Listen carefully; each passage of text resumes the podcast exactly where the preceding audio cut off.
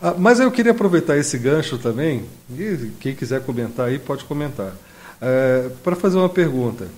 Porque eu tenho uma opinião a respeito, evidentemente eu vou falar aqui para vocês, mas eu queria saber de vocês antes. O que, que é esse negócio da gente usar plataformas proprietárias, como o YouTube, alguns servidores de, de, de podcast, o serviço como o Spotify, que são proprietários, para falar de software livre? Existe uma certa incongruência nisso ou não? A, a minha opinião sobre isso é, é, é assim, bastante, bastante objetiva nesse sentido. Essas plataformas proprietárias existem, não é de hoje, e a, o pessoal que não dá a mínima para esse lado do software livre, mas que cresceu às custas do software livre, Coisa do tipo que a gente começou a ver lá de 2009, 2010, né? aquele monte de blog. Tinha um monte de distribuição Linux, mas você só criava blog para dizer como fazer tal coisa no Ubuntu e derivados. Essa frase, já, já naquela época, me dava arrepios.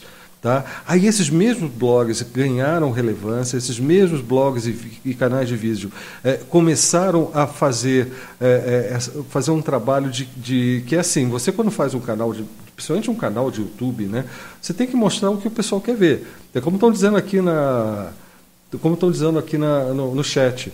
É, se o pessoal gosta de, de amoeba, de banheira de Nutella, é isso que você tem que oferecer, porque se você quer fazer disso um negócio.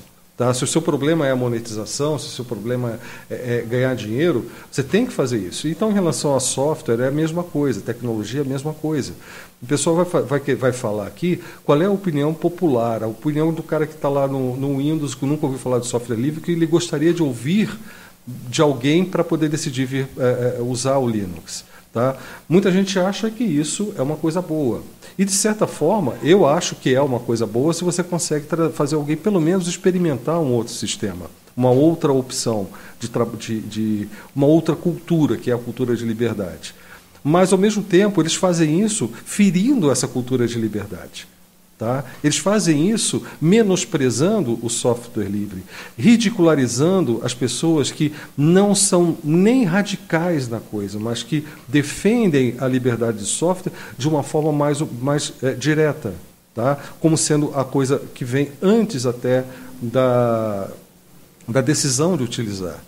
Tá certo? Que foi, inclusive, o meu caso. Eu cheguei a, a, usar o Linux depois de conhecer o software livre. Tanto que eu ainda usava o Windows XP e eu, naquela época, comecei a procurar as alternativas. Foi quando encontrei o GIMP, encontrei o Inkscape, encontrei o, na época era o OpenOffice, é, e, e, já estava lançando, acho que o BR Office também, eu não tenho, não tenho certeza, porque é, depois de uma certa idade as coisas começam a se misturar na cabeça, vocês me perdoem.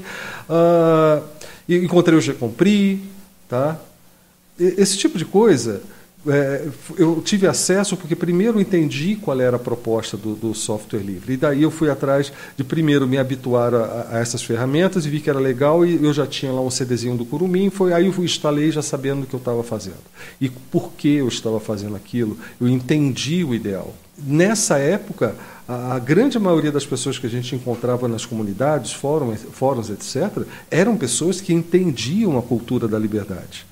Tá? Liberdade de software, principalmente, liberdade de documentação, tá? que é um problema que a gente, o Leandro estava comentando agora. Mas, enfim, voltando ao tema, a questão é: esse pessoal usando essas plataformas que são essencialmente proprietárias, é o Google, Tá? É, é, o YouTube, que depois virou Google, é o Facebook, é o Twitter, tá? é, o Telegram agora também, é o WhatsApp. Tá? Eu, esse pessoal usou essas ferramentas para fazer o que eles fazem, que é marketing. Tá? E eles conseguiram propagar o que eles achavam que vendia o que eles achavam que devia ser passado, a, visão deles do que da, da, superioridade do open source e das maravilhas que é do open source, mesmo que seja proprietário, como se todo mundo ali só quisesse ver o código fonte. Ah, vendo o código fonte está bom. Quero saber quem é capaz de ler dessa turma uma linha de código. Aí o que acontece? Eles usaram essas ferramentas, chegaram ao público, esse público foi, foi, é, é, é, foi cativado em cima dessas plataformas. Que outra plataforma a gente vai usar para reverter esse efeito? se não essa, se não o YouTube, se não o Twitter, se não o Telegram e outras plataformas mais. A gente agora está numa fase que precisa reverter esse processo. É, eu sinto essa necessidade de colaborar nessa, nesse aspecto, revertendo o estrago, tá? Talvez para chegar a um meio termo. Tá? Como eu já disse, eu não sou radical nisso. Eu uso o que eu preciso usar para trabalhar. Eu jogo games que não são livres, que eu gostaria que fossem, tá? mas eu preciso. Meu filho ouve na escola, a gente tem que a, gente tem, que se divertir e tal, e vai chegar um momento. É o que se fala sobre a, a comodidade. Né? Então, é, é, eu, não vejo, eu não vejo outra alternativa para a gente fazer esse trabalho senão utilizar essas plataformas que estão à disposição. É, existem outras alternativas descentralizadas, mas o público já é um público, de certa forma, esclarecido em relação ao conceito de liberdade de software. Mas o público que a gente, que a gente quer atingir não é esse. Esse, o público que a gente quer atingir é o público que está lá no Instagram, que está em todas essas plataformas proprietárias.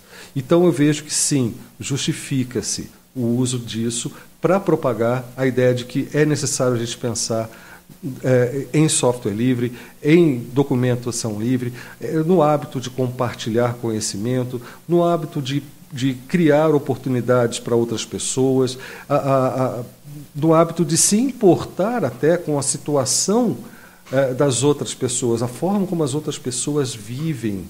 E quem sabe assim ajudar a tornar esse mundo um pouco menos desigual. Né? Eu penso dessa forma.